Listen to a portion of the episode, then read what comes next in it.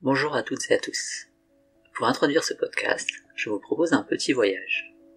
Je vous invite à fermer les yeux, à vous imaginer debout, les pieds bien ancrés dans le sol.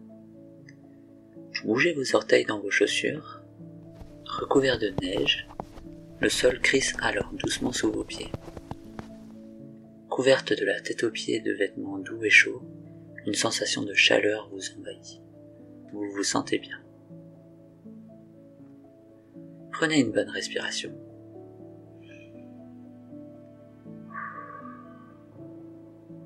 Vous vous préparez à ouvrir les yeux, avec l'envie d'immortaliser à jamais ce moment dans votre mémoire. Vous ouvrez les yeux et découvrez le paysage autour de vous. Derrière vous, l'océan. 2700 km d'un océan gelé et capricieux qui vous sépare des villes habitées les plus proches. Devant vous, un continent recouvert de blanc. 4000 km d'un désert de glace qui vous ferait découvrir des altitudes et des températures dont nos jolies Pyrénées seraient jalouses. Elle vous semble bien loin maintenant, cette France. Pourtant, il y a une semaine à peine, vous étiez à Paris, flânant un dernier soir dans les rues animées de la capitale.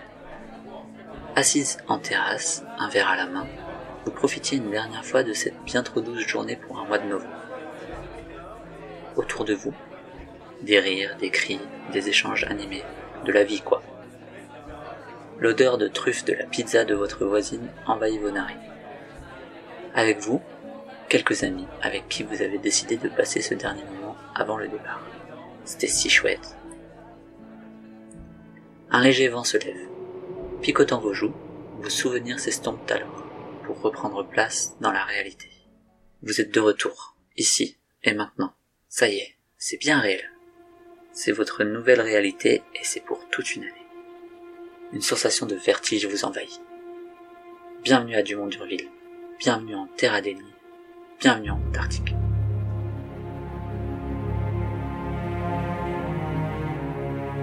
C'est dans cette station polaire française que je vais passer la prochaine année dans un groupe nouvellement constitué pour l'occasion. Confinés au bout du monde, nous passerons 8 mois d'un hiver rude à 23 personnes tout ravitaillement est impossible, au même titre qu'une évacuation sanitaire. Nous ne nous connaissions pas il y a un mois. Nous venons d'horizons très variés, et pour les 12 à 15 mois qui viennent, il va nous falloir vivre en autonomie, apprendre à coopérer, à vivre ensemble, et remplir notre mission. Notre mission? Parlons-en. Nous avons toutes et tous été envoyés ici pour soutenir la recherche en milieu polaire chercheurs, ingénieurs, vétérinaires, écologues, électroniciens, informaticiens, météorologues, glaciologues, mais aussi électriciens, mécaniciens, plombiers, menuisiers, chaudronniers, médecins, cuisiniers, boulangères, techniciens, et j'en oublie. Tant de métiers indispensables pour mener à bien nos projets dans d'excellentes conditions de vie et de travail. Deux sujets me questionnent alors. Pourquoi chacun et chacune est ici?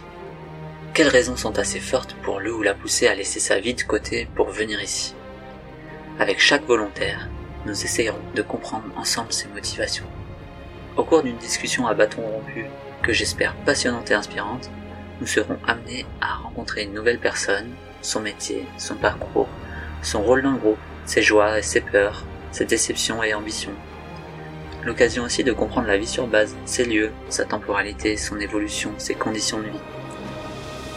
Pour le second sujet, j'aimerais suivre mon évolution intérieure sur une année complète comment mon séjour, mes rencontres, mon éloignement, ma mission, ainsi que mes lectures, mes coups de mots, mes erreurs et le temps qui passe pour me faire évoluer dans mes croyances, mes envies, mes ambitions, mes projets, mon rapport à moi-même et aux autres, ainsi que ma vision du monde.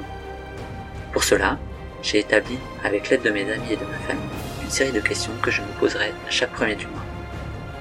Vous pourrez alors suivre mon évolution de l'extérieur et comparer ce Valentin d'avant à celui d'après.